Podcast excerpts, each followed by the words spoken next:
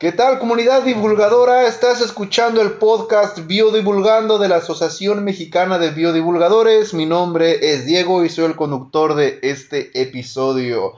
El día de hoy tenemos un tema bastante interesante, como ya lo vieron en el título, pero para los que ya se saben la dinámica de este episodio, yo no soy el experto en el tema, por eso tenemos nuestra invitada del día de hoy. Ella es bióloga egresada de la Facultad de Ciencias de la UNAM. Tiene una maestría en Ciencias del Mar y Limnología, enfocada a biología marina. Tiene experiencia en la conservación de fauna silvestre en el Zoológico de San Juan de Aragón en Ciudad de México. Ah, participó en un proyecto de reproducción de quetzal y guacamaya roja en el SOMAT de Chiapas. Y también hizo un voluntariado de ecología de pájaro bobo de patas azules en Isla Isabel, acá en Nayarit. Ella es la bióloga Susana Cristabel Rafael Aguilar. Susana, un gusto tenerte aquí en el podcast por fin. Bienvenida, ¿cómo te encuentras el día de hoy, Susana? Cuéntame. Hola Diego, ¿cómo estás? Muy feliz y muy contenta de estar contigo y de compartir este espacio para divulgar la ciencia, que es a lo que se enfoca la divulgación. Exactamente. Oye, a ver, experto. Yo sé que tenemos muchos temas por hablar, tú ya me dijiste, te voy a hablar de esto, esto y esto, pero este término nunca yo lo había escuchado. O sea, limnología. ¿Qué es la limnología, Susana? La limnología es una ciencia que se encarga de estudiar los cuerpos de agua dulce en el continente, obviamente, que son ríos, lagos, eh, cuevas, aguas subterráneas, o sea, todo lo que tenga que ver con características físicas, químicas y obviamente los organismos que ahí viven. O sea, por ejemplo, los que estudian los cenotes allá en Quintana Roo y todo eso, ¿hacen limnología? Sí, los que estudian la vegetación, la flora, fauna, eh, la batimetría, la composición del suelo, todo eso sí, eso es limnología. Oh, fíjate, hasta ahorita vengo sabiendo. Muy bien, Susana, pues a ver, cuéntanos. Biología y pesca. ¿De qué tanto nos vas a hablar el día de hoy, Susana? A ver, ¿qué es lo primero que te pues gustaría? Pues de la pesca en México. Muchas de las veces y ahorita que están esta temporada de cuaresma y gente que eh, acostumbra evitar la carne de res y que busca los mariscos y pescados, pues es una buena temporada para reflexionar de dónde viene lo que consumimos, qué importancia tiene. O sea, esta actividad pesquera, creo que eh, tanto la agricultura, la ganadería y la pesca son, son invisibilizadas. ¿Por qué? Porque nosotros vamos a los tacos, comemos, pero no sabemos de dónde vino el maíz, de dónde vino la carne, de dónde vino la cebolla. De igual manera pasa con... Eh, este, con la pesca. Nosotros vamos y nos, nos echamos un ceviche, unos pescaditos, lo que tú quieras, pero nunca entendemos o nunca nos preguntamos qué hay atrás de ese producto, qué, qué camino recorrido y qué implica que un marisco, un pescado, un crustáceo llegue a tu mesa. Entonces, la importancia de los biólogos en esta área y pues todas las implicaciones económicas, culturales, sociales de esta actividad. Entonces vamos a empezar con eso. Muy bien, Susana. Pues bueno, te cuento que la pesca es una actividad comercial. Eh, no sé, desde la edad de la piedra se, existe la pesca, esta actividad como para alimentarse. Antes se hacía con las manos, cuando no existen las herramientas, cuando todavía no habíamos elaborado las herramientas primero se hacía con las manos y poco a poco se fue evolucionando o perfeccionando las herramientas para realizar esta actividad, usar lanzas, palos, piedras, este, quizá trampas, también hay, hay trampas para pescar y todo esto ha venido evolucionando durante la historia de la humanidad, porque la pesca siempre ha sido eh, un recurso importante para la humanidad, eh, con un valor alimenticio pues muy alto entonces, toda esta actividad se fue especializando y ahora esas herramientas ya se llaman artes de pesca. Existen un montón de clasificaciones Eh, ¿Por qué? Pues tú pensarías que agarran una malla o un anzuelo y van y, y pescan. Pues no, hay muchas artes de pesca, de hecho existen dos clasificaciones de la flota pesquera en México, eh, una es la de altura y la otra es la de la ribereña. La pesca de altura son los barcotes esos grandotes que cuando vamos a los puertos vemos, no sé si has visto, sabes reconocer un sardinero de un camaronero, este, que se van tres meses. los camaroneros tienen una infraestructura bien grande y los atuneros también. Los atuneros hasta traen helicóptero para poder este realizar monitoreo y poder este decirle al barco aquí hay un banco de atún. Sí, eso sí sabía. De eso sí sabía que hay realmente así este gente que hace pues la única manera yo creo, ¿no? de hacer seguimiento a algo, o sea, siguen los cardúmenes desde el aire y se van. Y se van. La verdad es que sí.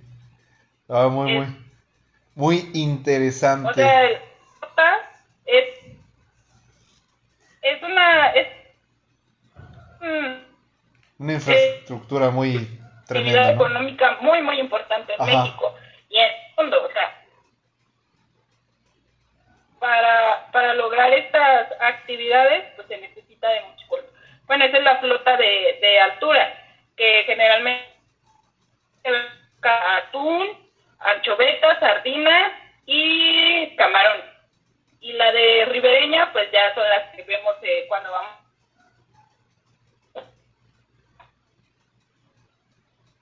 Que es donde se pesca con, con línea y anzuelo, así artesanalmente. Entonces esas son las dos flotas que existen. La, la de altura y la ribereña, la de altura se pueden ir meses a pescar y regresan y ya desembarcan. Los de ribereña, pues es de ida por viaje, ¿no? Ida por vuelta, máximo 10 horas, un día o tres días y regresan a puerto. Entonces, estas son las actividades eh, más importantes. Eh, ¿por, qué, ¿Por qué los biólogos nos involucramos con esta actividad pesquera o con esta actividad o por qué nos interesa estudiar la pesca?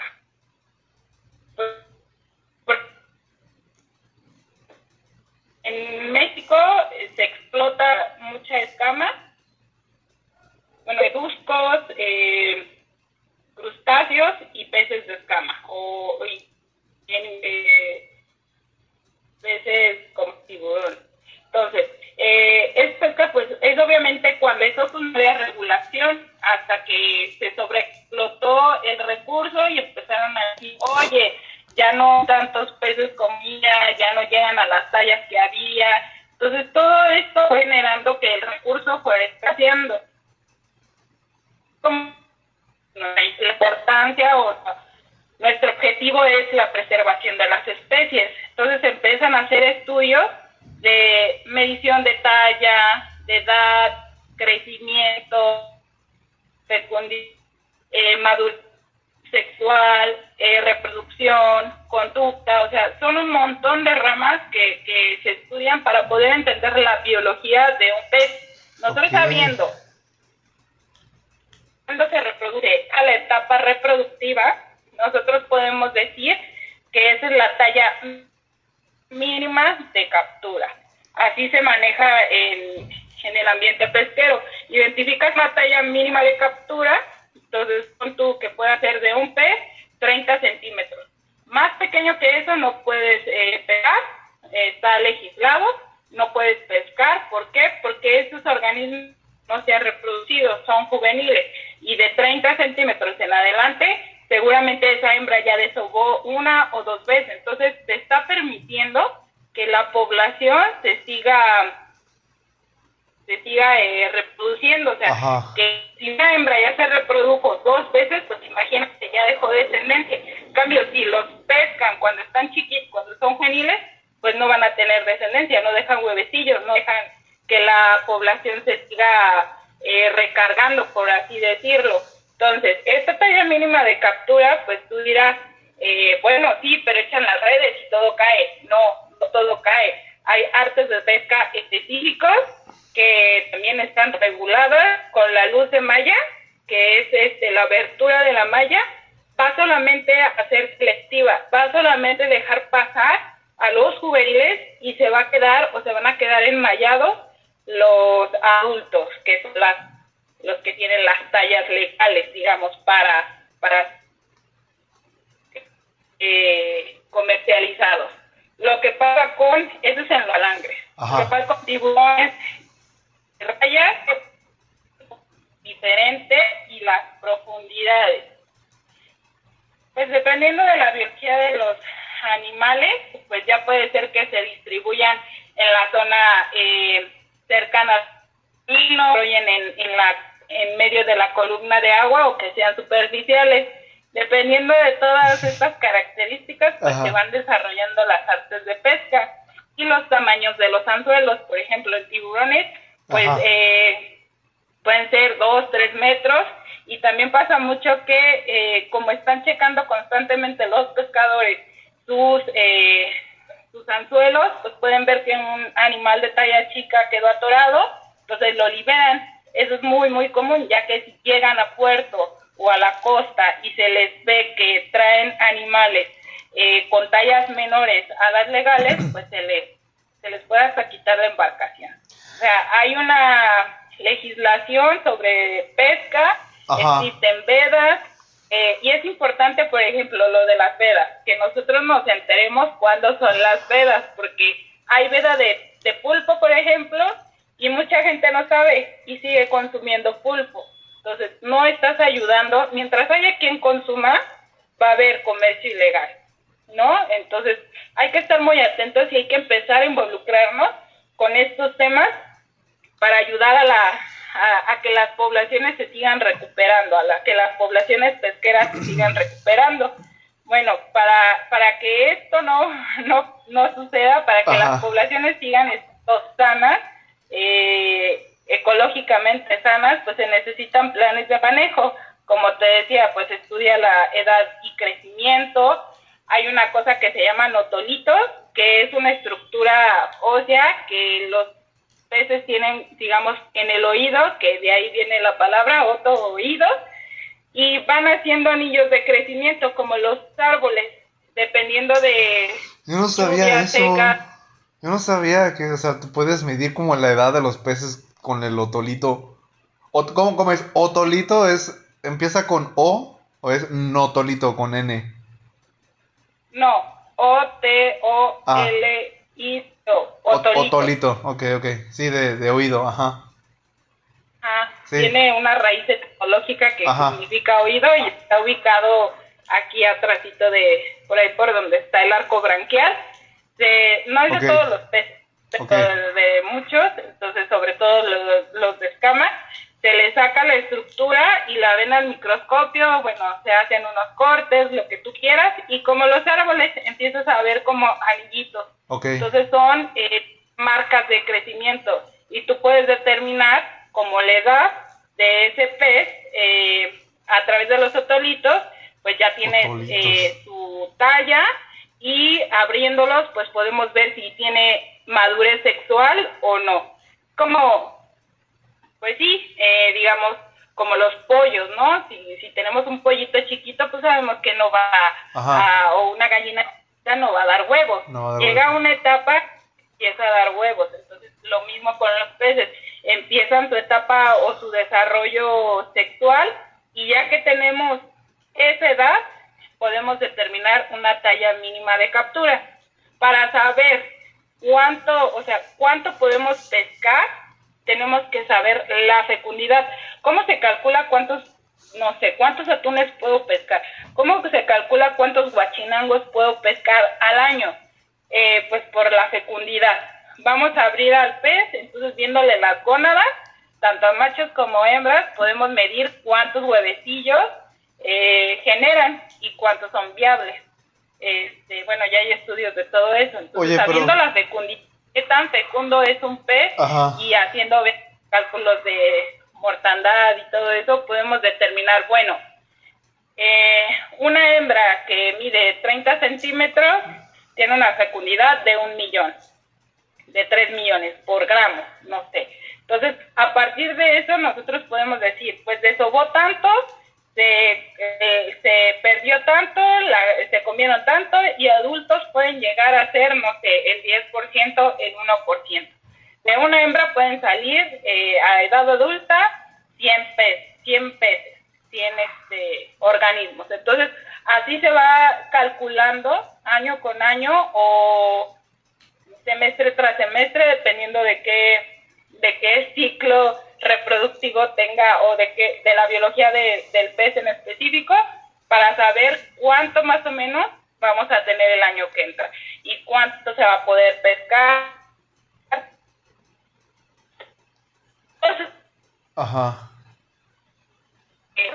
Biología, pues se interesó en, en el cuidado de, de los organismos marinos. Entonces, también, eh, también hay que tomar en cuenta el ambiente, este, lo, lo de alrededor, si hubo eh, las temporadas de reproducción, las conductas, te digo, los ritmos circadianos, las mareas, la temperatura, eh, el ciclo lunar, porque hay especies que desoban cuando la luna está llena. No sé si te acuerdas que has visto videos de de cómo desoban los los corales que se ve que están en luna llena y se ve así un montón, de, puntitos blancos ¿por qué? ¿por qué lo hace? Pues porque la marea, la temperatura, la luna todo eso tiene que ver con factores ambientales entonces también se tiene que considerar no solo la biología del organismo sino todos los factores ambientales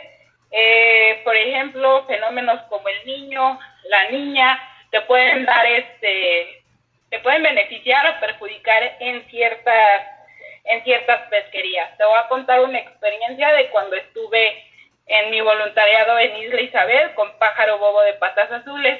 El proyecto es la ecología, ¿no? Ecología reproductiva.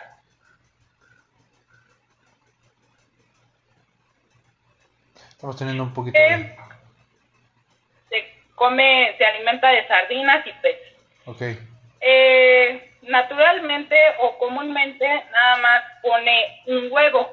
Si llega a poner dos, eh, generan, el, la segunda cría no sobrevive, porque ya sea que por competencia se matan o lo que tú quieras, o por falta de alimento, no sobrevive.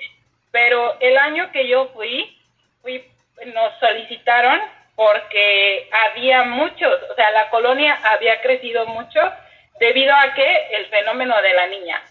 Eh, llegaron aguas calientes y trajeron un montón de sardinas, pero así, o sea, el, llegaban a poner las hembras tres huevos y las tres crías se les lograban. O sea, porque nada más iban enfrente de la isla, pescaban, o sea, se tiraban al, al agua, pescaban y regresaban. Cuando otros años les implica un gasto energético tanto a hembras como machos para alimentar a una cría, volar, no sé, tres, cuatro kilómetros eh, y conseguir alimentos, regresar, alimentar a su cría, alimentarse ellos, etcétera. Imagínate, es como, pues cuando hay abundancia, eh, haciendo una analogía con, con los humanos, pues si tienes dinero, puedes, o si tienes una posición económica privilegiada, pues tienes puedes tener hijos como con mayores oportunidades. Pero si eres de escasos recursos, pues obviamente eh, tener un hijo pues te va a implicar eh, menor gasto que si tienes dos, entonces conforme vayas teniendo más, pues eh, la calidad de vida o las oportunidades van a ir disminuyendo. Pero igual pasa en la naturaleza, ¿no? Con ciertos fenómenos hay abundancia de alimento y los animales dicen, pues de aquí soy, empiezan a reproducirse, se logran estos animales y pues bueno, emprenden su, su viaje ya una vez que los bobos eh, viajan a las Galápagos en Ecuador, que es su ruta migratoria, van y regresan cada año y pues este eso te va diciendo que eh, aunque habrá años donde no encuentren alimento y la mayoría de, de los huevos o de los polluelos no se logren. Entonces, esa es la importancia de los fenómenos físicos y ambientales en la producción de, peces o en la pesca. Oye, Susana, y por ejemplo, o sea, a la hora de tú estar, o sea, yo sé que tiene que ver también a ver la biología, pero por ejemplo, ahí no trabajaste con meteorólogos o algo así que te dijeran hacer algo acerca de la niña o algo, o simplemente fue como pura biología? ¿O crees que otras ciencias tengan que ver? Con meteorólogos, no.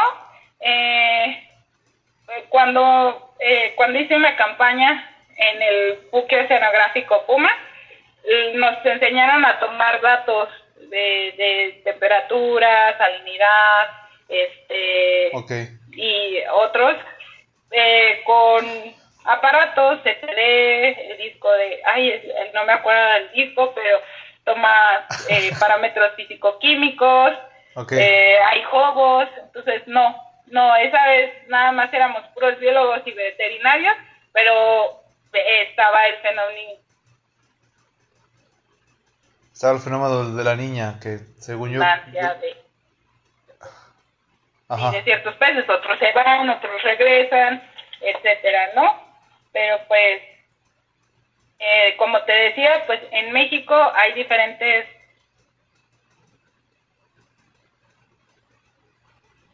digamos, eh, moluscos como pulpo, almeja, eh, caracol, calamar, y los crustáceos, que es el cangrejo, la jaiba, la langosta.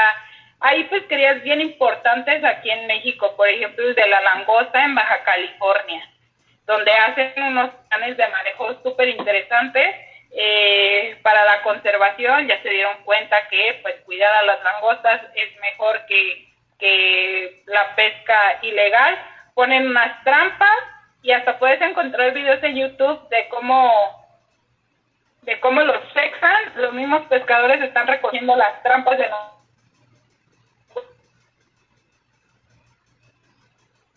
dice, no, esto está vigera, y la regresan, no, chiquito, y la regresan, porque saben que su producto va a valer por el peso, por la pesca, porque el lugar ya tiene un eh, reconocimiento mundial de que ahí se come langosta sustentable, bien cuidada, legal, y la gente ve y lo paga, porque no se van a arriesgar a acabar con su recurso, digamos, es su minita de oro, es de donde ellos obtienen su sustento y no se van a arriesgar vendiéndote langostas con, con la talla mínima o con menores a la talla mínima de captura, o hembras o vígeras, que significa que traen huevecillos que todavía no desoban, este, por unos pesos, ¿no? Porque saben que que dándote un buen producto y cuidando a las especies, pues ellos van a permanecer ahí con su, con su negocio. Otra problemática, pues es la, eh, una de las problemáticas más bien es la venta de,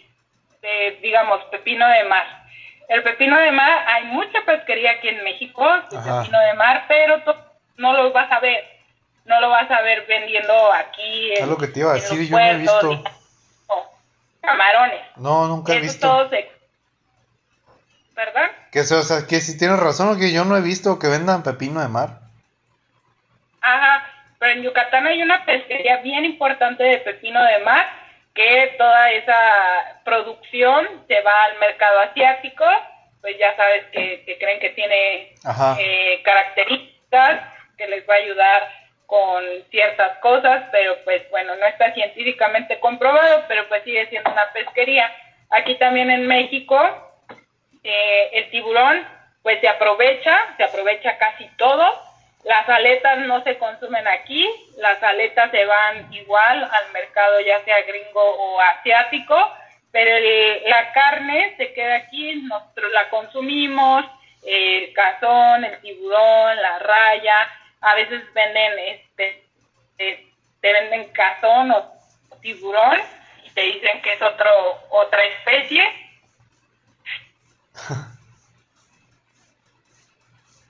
De, de la pesca ilegal sobre tiburón, sobre pepino de mar y sobre otras especies que están este, desprotegidas. Y bueno, no sé si hasta aquí tenías una pregunta porque he hablado mucho. No, no, pues de, no, pues de hecho, no, de eso, de eso se trata, de que Fíjate que acabas de dar muchos datos que yo la verdad, o sea, yo la verdad no me atrevía a hacerte ninguna pregunta ni nada porque de verdad estaba escuchando porque estoy aprendiendo yo tantas cosas y de hecho pues es la dinámica del programa, ¿no? O sea, por eso se supone que tú eres la experta del tema porque pues tú sabes que yo no soy ni biólogo ni nada, pues yo nomás soy, sé de adiestramiento y comportamiento animal y hasta ahí, ¿no? Entonces tú sigue hablando, Susana, o sea, obviamente sí tengo muchas preguntas. Estabas hablando de que la pesca del atún y que, y que los abres y todo.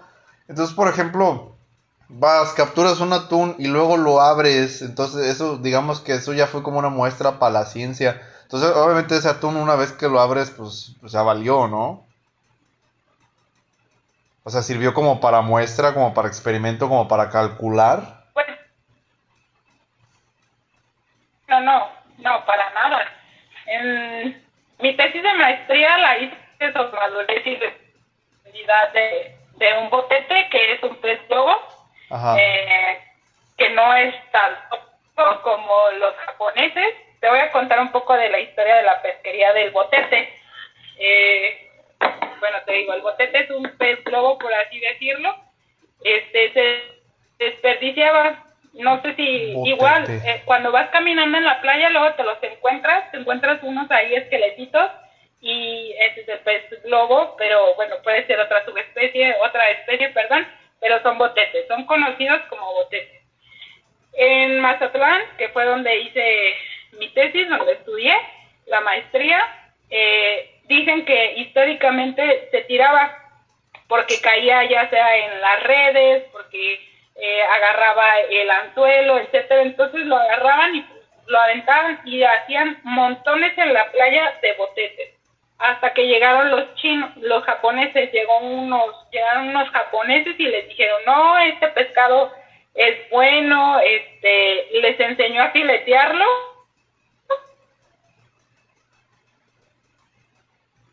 Y se cotiza cuando es temporada que, que se pesca, que sale porque no es todo el año que lo encuentres, se cotiza igual que el camarón el camarón en Mazatlán estaba en 120, 150 y el botete igual. Ibas por, por botete al mercado y eso te salía, eso te costaba, te puedes hacer ceviche, lo puedes hacer frito, bueno. Entonces, él en, en su hígado, no, perdón, en el, en, en el, sí, en el hígado, perdón, de patupante, eh, tienen la toxina entonces aprendieron a abrirlo y de ahí se empezó a comercializar ahí en Sinaloa y ahora de Sinaloa incluso lo exportan, digamos, exportan a Baja California donde también se consume mucho o donde ya se está llegando a esta moda de consumirlo. no es, es igual de venenoso que el japonés, o sea, es igual todo un arte así como el fugo de Japón. Exacto. ¿Sí? Eh, o sea, lo mismo hacemos aquí en México. Sí. Sí. No manches. Sí, lo, lo tenemos. No es el mismo, no es la misma especie, pero es la misma calidad. Eh, y pues obviamente en Japón, pues al ser tan venenoso, y es, es mucho más pequeño el de Japón, este está gordito, está grandote, eh, ah, pues puedes eh, pues hay menos riesgo de que es como más fácil, ¿no? Pues te intoxiques y aparte la no es tan potente como para matarte. Entonces, esa es la ventaja, o sea, no genera tantas toxinas. En cambio, el de Japón sí genera muchas, muchas, muchas toxinas. También este, ¿cómo, se llama? Es más cuidadoso en su preparación. ¿Cómo se llama? tetradoxina, algo así se llama, ¿no? Lo que producen. ¿Tú te acuerdas o no? Tetra Espérate, como que se... Porque tienen cuatro dientes. espérate, espérate, se cortó ahí. Se, justo cuando dijiste el nombre se cortó. Ay, tetradotoxina. Tetradotoxina. Tetradotoxina. ¿Tetra de cuatro, dices? Sí. Ah, sí, es que si los ves tienen cuatro dientes. Hay gente que, que se espanta cuando a veces ve a los peces de que le salen unos dientotes como si fueran de humano. Entonces son tetrodóntidos, de oh. cuatro dientes. Tetra, cuatro. Tetra de y donto de... Dientes. Ah, fíjate, fíjate ya esto, estoy aprendiendo, Susana, tetradotoxina. Entonces, literalmente es veneno de cuatro dientes, ¿no? toxina de los cuatro dientes, casi, casi. Ah, de la familia de Tetradontide. Eh, la familia a la que pertenecen se llama Tetradontide. Oh, o sea, sí sabía que los peces globo tienen unas dentaduras realmente muy fuertes y sí parecen como de humanos. Pero no sabía que era, bueno, tiene, no, ahora sí que como dice el meme, no le encuentro fallas a tu lógica, ¿no? Porque pues la raíz etimológica que todo tiene. Sí, pues en, en ciencia generalmente todo tiene lógica, aunque esté en otro idioma, generalmente latín. Entonces, pero sí, siempre vas a encontrar una, una lógica. Entonces, digamos, a ver, ese, ese, famoso pez globo, entonces realmente dices que se consumen en Sinaloa, en Mazatlán y ¿dónde más? En Baja California. Fíjate, yo estuve un, yo estuve un tiempo y no, no lo, yo estuve un tiempo y no lo escuché. Digo, la langosta obviamente toda la vida la escuché, ¿no? En todos lados. Tú sabes que estaba en Quintana Roo, escuchaba langosta. Estaba en Los Cabos, escuchaba langosta. Estás aquí, escuchas langosta. Pero yo nunca llegué a escuchar del famoso ese pez globo. ¿Cómo dices que se llama? Botete. Botete. Botete, fíjate, voy a buscar. Está gordito. Ya sé cómo le voy a decir a alguien. ¿Qué onda, el botete? ¿Cómo estás? No, no, no, no te burles, no generes gordofobia. ¿Qué pasó, Susana? No, no, no, ¿cómo crees? Yo también estoy medio gordito. ¿Perdón? Yo, yo, yo estoy medio gordito, entonces está bien, no te preocupes. Bueno, pues. Sí, bueno, te decía. Entonces ya los japoneses les enseñaron a los pescadores a cómo abrirlo y pues ahora tiene un valor económico súper importante, al menos en esa zona. Y generalmente eh, yo las muestras eh, llegaron de pesca ribereña, que ya te he dicho pangas y pesca artesanal, con cayucos, que son embarcaciones sin motor, que nada más salen ahí a donde llegan, y anzuelitos y van pescando uno por uno, o tiran una red muy pequeña y van pescando uno por uno, o la pesca ribereña, que es la que las lanchas con motor, eh, fuera de borda, y pues eh, que tiran ya chinchorros y demás. Troleo, ¿no? Y toda la onda. Ajá.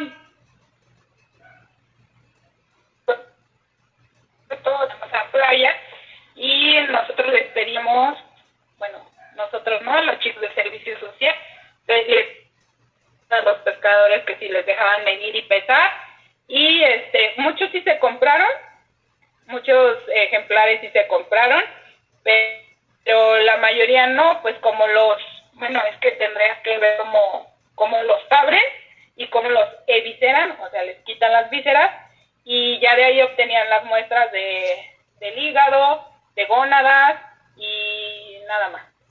Entonces, a, a otros sí, pues se pesaban, se medían y ya sabiendo cuánto pesan, cuánto miden, pesaban la gónada, que es el, digamos, la hueva, eh, tanto de machos como de hembras, pesaban el hígado, y este, porque hay una correlación entre más grande el hígado, más pequeñas las gónadas, y entre más grande las gónadas, más pequeño el hígado, porque el hígado proporciona toda la energía para que se desarrollen las gónadas.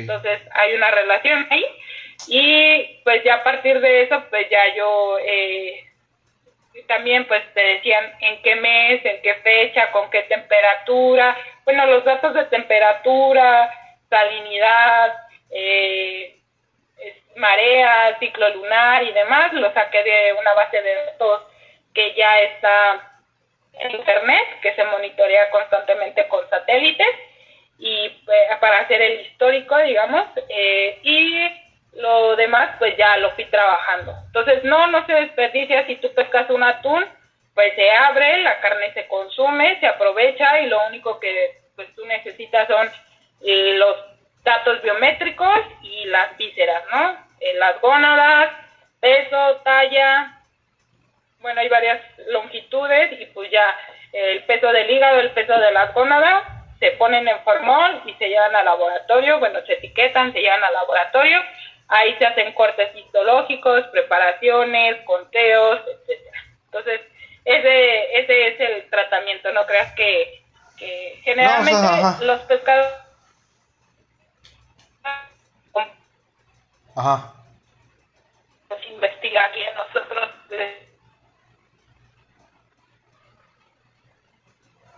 A tener un poquito de fallas, pero no se preocupen.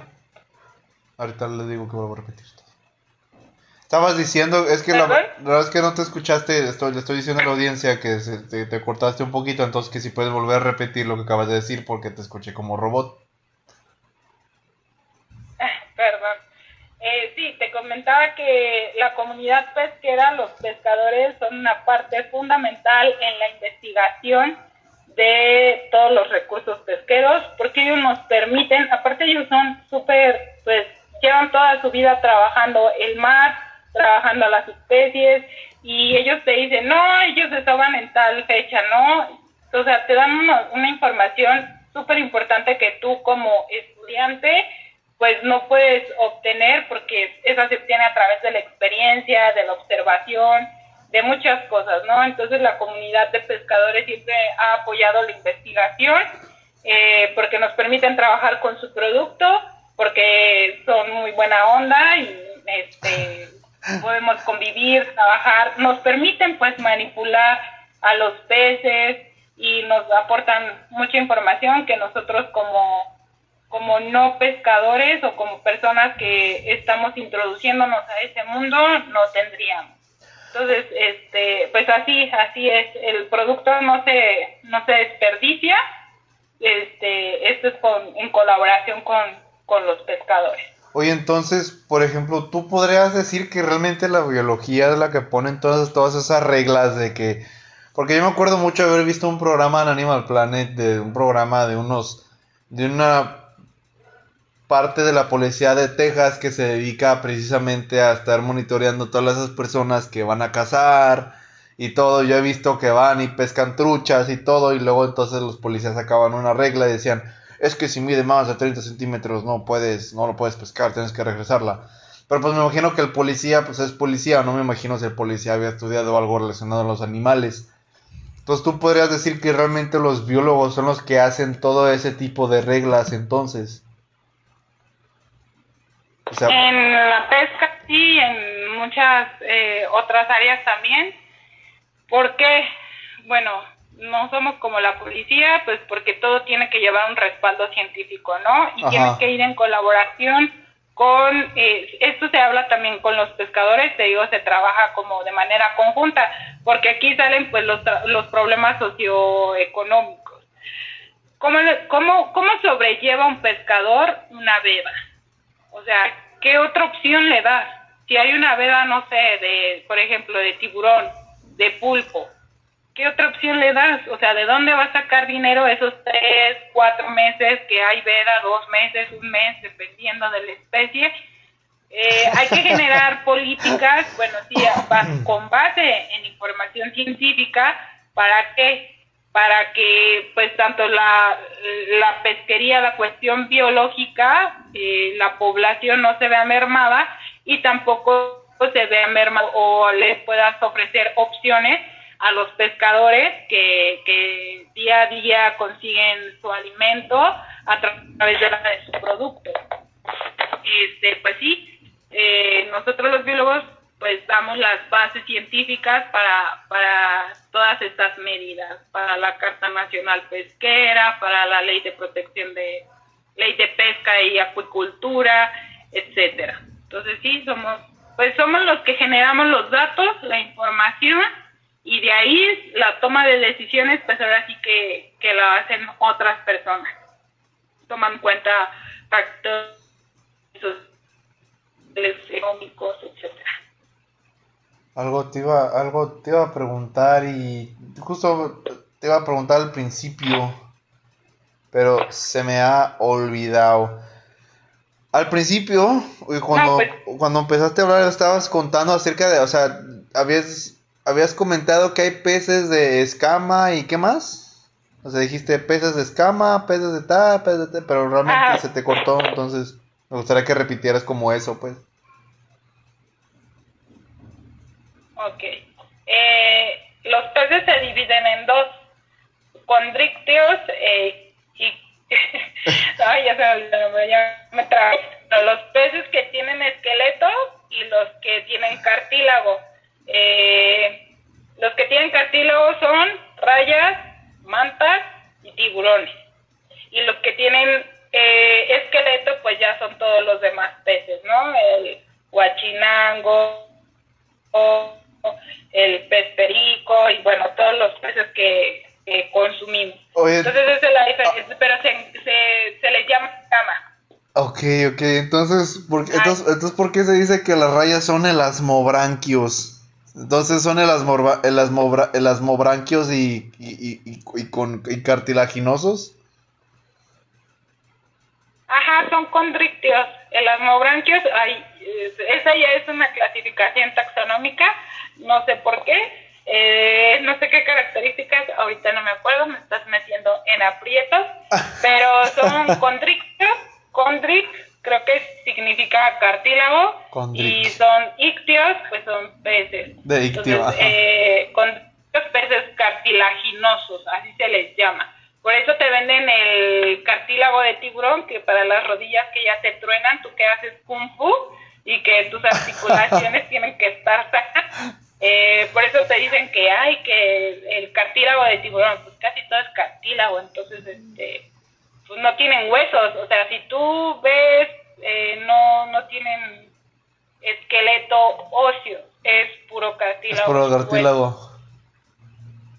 tienes que, que ver la estructura, busca en Google y ve un pez de escamas, que los tiburones también tienen escamas, pero son otro tipo de escamas, pero si tú ves ya la escama, todos los, que la mojarra, que la trucha, que, que el guachinango, que no sé qué, todos esos peces tienen escama y tienen radios y tienen una cara- características taxonómicas que los clasifican en, en peces eh, óseos. Se me escapó el nombre científico. Pero son peces óseos y peces cartilaginosos. Entonces todos esos entran ya como, como un solo producto que son como 600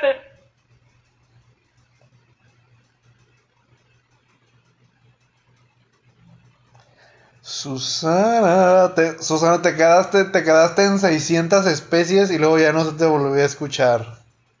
Sí, te- vas a tener que editar mucho.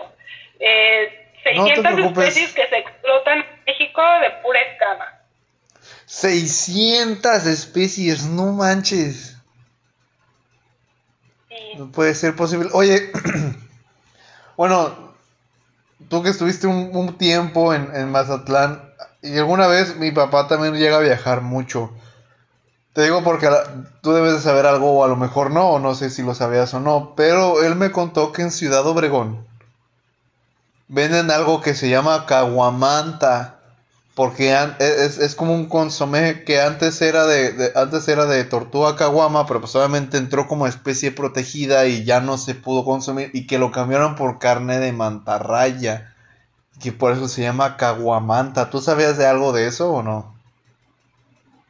Sí, es un platillo muy muy rico que sí te recomiendo que pruebes y sí es de es manta, o sea, se siente lo cartilaginosito y pues para la cantidad de de caguamanta que venden de birria que también le llaman, este para la gente que llega cruda, pues obviamente es de tortuga, Sí, sí. es de manta, Ok, sí, y saben, oh, te lo recomiendo.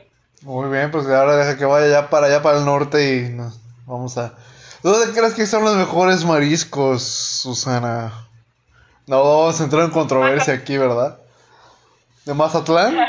Pues eh, es que es lo más al norte que he ido, entonces, eh, bueno, no, sí conozco Tijuana, Rosarito y así, pero no, no me gustó. Entonces, como vivía allá, pues aprendí a cocinar allá, entonces me gustó mucho la cocina mazatleca y creo que es muy rica, aparte la, pues el, el producto muy bueno, aunque también pues en Veracruz y pues cada estado tiene su, su gastronomía y su cosa bonita, pero pues en mariscos creo que sí, mi favorito, que casi ya conozco toda la República, es Mazatlán. Acapulco también me gustó mucho la comida en Acapulco. Entonces, sí, muy, muy rico. Pues, pero bueno, justo... Ajá. No, no, no, dime, dime, ¿qué vas a decir? Es que te iba a decir de, de lo de las tortugas, eh, que también, para que hay biólogos que se dedican a diseñar eh, redes de arrastre con excluidores. No sé si ya hayas escuchado hablar de los excluidores. Sí, justo de los excluidores es para cuidar todo ese. De hecho, no sé si tengan que ver algo también que luego las latas de atún dicen que son como pesca para libre de delfín o algo así. Creo que también tiene algo que ver, ¿no? Que son como redes especiales para que nada más capturar lo que debes de capturar y algo así como el tamaño de las mallas, que del, del tamaño de la cosida de la red, ¿no? Los excluidores precisamente sirven para eso, para, ah, no hay pedo, este, no, no tenemos que pescar esto, va, para allá. Según yo. Em, sí, pero no. Sí, más en, en, en los excluidores, por ejemplo, vienen en las redes de arrastre, que es de camarón, que tú sabes cómo, cómo barren con todo el fondo marino.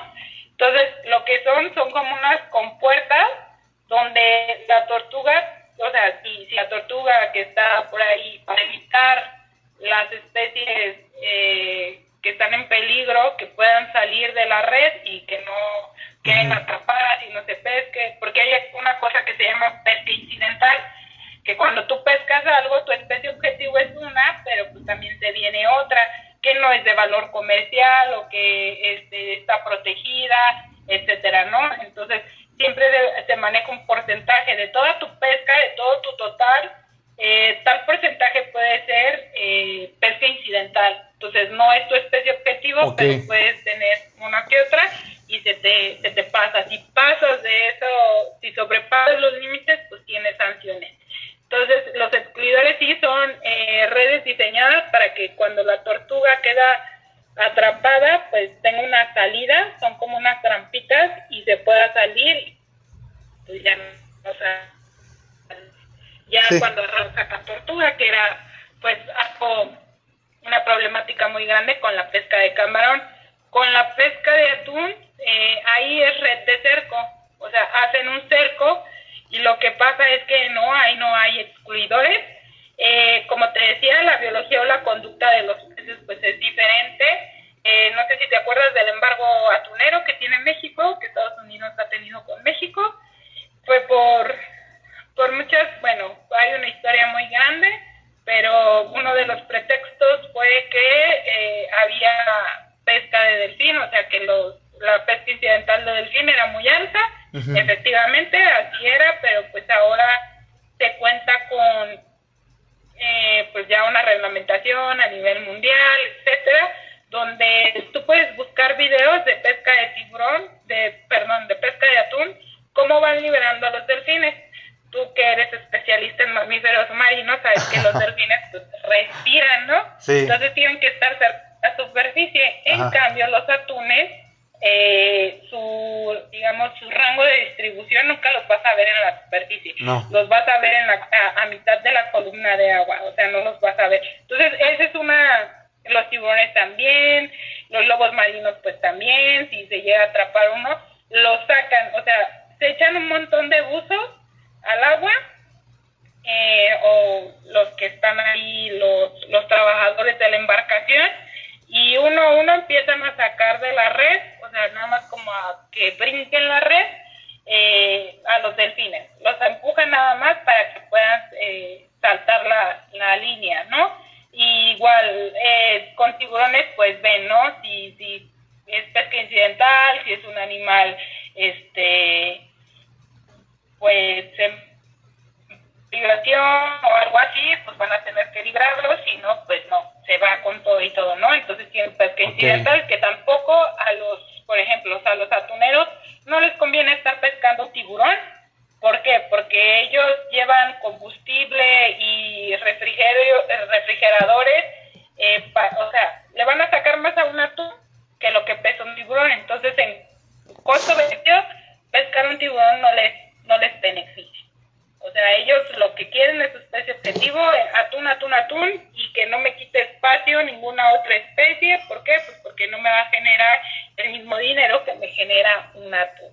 O sea, eh, también esa es una cuestión económica, entonces pues, todo, todo influye, todo, economía, cultura, Ay, es este, interesante. costumbres, todo, todo influye a, Demasiado. que se desarrolle económica en México. Demasiado, demasiado interesante, Susana. Pero, Susana, tengo que decirte algo. Bueno, tengo que, tengo que decirte algo. Mira. Estaba, estaba, realmente todo, realmente todo esto muy interesante y para eso precisamente yo había creado yo este, este espacio, ¿no? a veces yo entiendo completamente que uno tiene tantas cosas que hablar que a veces quisieras hablar más, quisieras decir muchas cosas y yo siempre he dicho que a veces el tiempo no te da. Digo, en este caso pues realmente creo que tienes muchas cosas que decirnos y pero básicamente lo que yo te quería decir o algo o es algo que a mí me gusta decir para la parte final del programa o del, episodio es que muchos de nuestros oyentes son o, biólogos o gente que se dedica a la ciencia y digamos que como que se bueno yo he visto digo yo no, no entiendo completamente no yo no soy biólogo una vez más te digo pero me gusta siempre decirles bueno qué te gustaría decirles a todos esos chicos que están estudiando o son recién egresados de biología y, y, y, empiezan a ver que es que vas, eres biólogo, te vas a morir de hambre y que vas a hacer esto. Y pues yo he visto tú, sabes, ¿no? En toda esta carrera que hemos tenido, que yo he tenido como especialista en mamíferos marinos, he tenido amigos biólogos como tú. O sea, créeme, yo tengo, tengo, tengo mucho tiempo de conocerte, Susana, y yo no sabía que sabías todo eso. ¿Por qué nunca me platicaste que sabías tanto de pesca? Pues porque no me preguntaste, porque pues nos pasábamos tanto chisme, bien a gusto y comiendo, que era lo que nos gusta. Entonces... y criticando. El chisme, el chisme viene a nosotros. ¿Qué te, qué te gustaría decirle a todo, a todo eso, a todo eso, así que todo eso, vamos, o sea, digo, nuestros oyentes escucharon todo, Susana, todo lo que ha hecho realmente, o sea, y todo lo que realmente, todo lo que los biólogos hacen, ¿no? O sea, ¿qué, qué le dirías tú? O sea, ¿tú qué opinas cuando ves memes de biología y todo eso? O sea, ¿para qué le dices a los chavos que no se desanimen? que, que, que le echen, o sea, que no, que no importa que sean biólogos, ¿cómo, ¿qué les dirías tú, Susana? Tú ya tienes pues, experiencia. Que no se desanimen, efectivamente, que están en una carrera hermosa, que pues si es lo que les gusta, que persistan, persistan, poco a poco. México desafortunadamente eh, no hay muchas oportunidades, pero no importa, o sea, puedes desarrollar tu pasión eh, puedes seguir aprendiendo, hay posgrados, hay maestrías, hay doctorados, ¿qué puedes hacer aquí en México? ¿Qué puedes hacer en el extranjero? Con becas, o sea, solamente hay que buscarle. Ah, tú busca experiencia, te puedo decir, he sido privilegiada porque cuando yo en la preparatoria decidí estudiar biología, eh, pues he vivido un montón de experiencias que todos han querido vivir. O sea, mi último sueño fue trabajar con delfines y lo hice, lo toqué con sus, eh, con las situaciones que hayan sido, pero de verdad la satisfacción Oye, de vida, la satisfacción de vida trabajé con fauna silvestre en tanto en en el Zoológico San Juan de Aragón en Ciudad de México como en el SOMAT en Chiapas.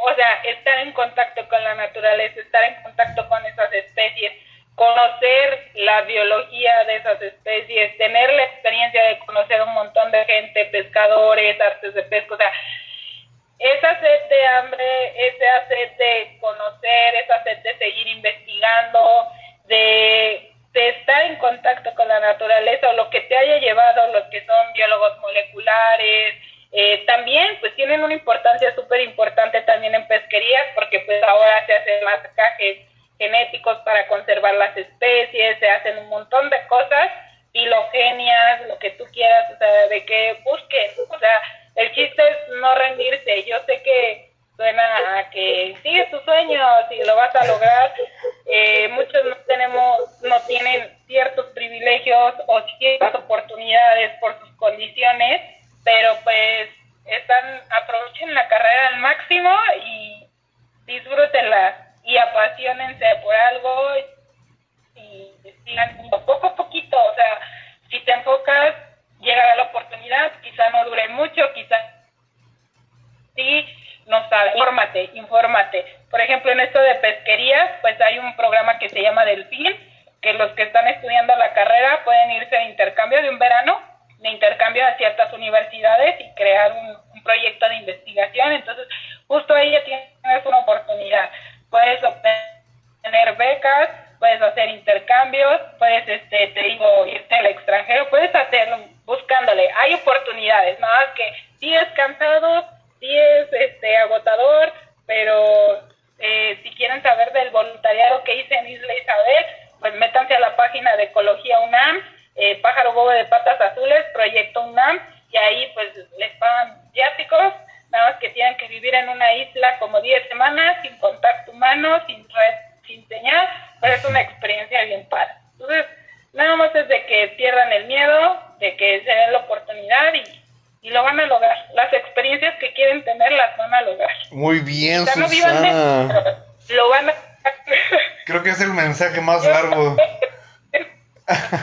Entonces, Creo que es el mensaje que le, hemos, que le hemos dado a nuestros oyentes, Susana. Me alegra mucho que estés disfrutando ya de la vida, la verdad. Este, mm, si gustas, si gustas, yo te invito totalmente a querer hacer una segunda parte como tú gustes. Si tú crees que te hizo falta hablar de algo, dímelo y sin, sin problemas dejamos aquí a la audiencia que nos diga a ver si quiere una segunda parte o no. ¿Qué te parece? Sí, pues puedo hablar de muchas cosas. Y ya sabes que soy bien chismosa y... Muy bien, pues yo creo que, yo creo que nos volvemos a ver para... Nos volvemos a poner de acuerdo para otro podcast. Yo creo que vamos a, vamos a, vamos a sacar otro tema de pesquería, ¿te parece? Sí, quiero hablar de tiburones. Muy bien, pues hay que hablar de tiburones para la siguiente. Ya así ya sirve que te haces alguien famosa también aquí en el podcast. ¿Qué tal que ella dice, ah, es que va a estar Susana con Diego? Se ponen bien chidos los podcasts. Susana, pues a mí no me queda más que agradecerte por tu tiempo. Muchas gracias. La verdad, sí hablaste mucho, pero de eso se trata. Tú no te preocupes. Yo estoy aprendiendo igual que todos nuestros oyentes. Por eso es que yo me quedo callado. Entonces, tú no te preocupes, Susana. No me queda más que agradecerte, muchas gracias por aceptar la invitación y pues bueno, no sé si tengas algún último comentario antes de decirle adiós a nuestros oyentes. Que les vaya muy bien a todos. Muchas gracias Diego por invitarme a estar aquí y pues a tus oyentes eh, que sigan que sigan escuchando la divulgación científica, que, que vean artículos, que se documenten, que que qué bueno que tienen este interés. Felicidades por, ser tan inteligentes. Pues bueno, Susana, oh, muchas gracias a todos los, a los oyentes. No se, acuérdense que en la publicación de Facebook, Instagram y todo van a ver nuestras redes sociales. Encuéntrenos en, en Instagram, en Twitter y en Facebook. Asociación Mexicana de Biodivulgadores, biodivulgadores.mx. Susana, una vez más, muchas gracias. Ah, qué bueno que aceptaste. Y pues bueno, nos vemos en la siguiente eh, episodio, en el siguiente episodio del capítulo de Biodivulgando, el podcast de la Asociación Mexicana de Biodivulgadores. Y muchas gracias, nos vemos en el siguiente episodio.